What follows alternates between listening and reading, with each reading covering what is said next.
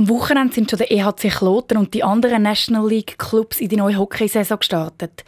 Diese Woche geht es jetzt auch in der Swiss League los. Der HC Thurgau spielt seinen ersten Match ausgerechnet gegen Rapperswil-Jona, also gegen einen der grossen Favoriten der Liga.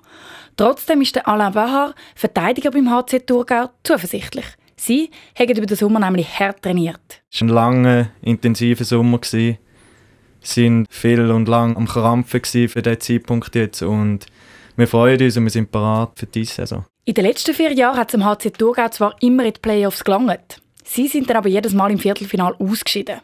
Das soll das ja nicht mehr passieren, sagt Adrian Brunner, Stürmer beim HC Thurgau. Wir sind immer näher dran für einen Sieg. Ich glaube, wenn das erste Spiel auf unsere Seite kippt, dann sieht es ganz anders aus. Man kann sagen, ähm, jedes Jahr hat man einen Fortschritt gezeigt und Ziel dieses Jahr darf nicht Playoffs sein. Es muss sein, dass wir im Mittelfeld mitspielen können, damit wir nachher auch in den Playoffs eine gute Position haben.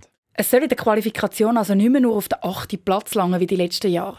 Das wird sicher auch die Fans freuen. Dann müssen sie nämlich am Ende der Qualifikation nicht mehr so bibern, ob ihren Club den Playoff-Einzug tatsächlich noch schafft. Und eben, auch wenn sie im ersten Match gerade gegen Rappi geht, entmutigen lässt sich der HC Thurgau davon sicher nicht, sagt Adrian Brunner. Ich glaube, es ist wahrscheinlich noch ein, Abtasten im ersten Spiel, wie es bei jedem ersten Saisonspiel ist. Aber Rappi wird uns sicher ernst nehmen.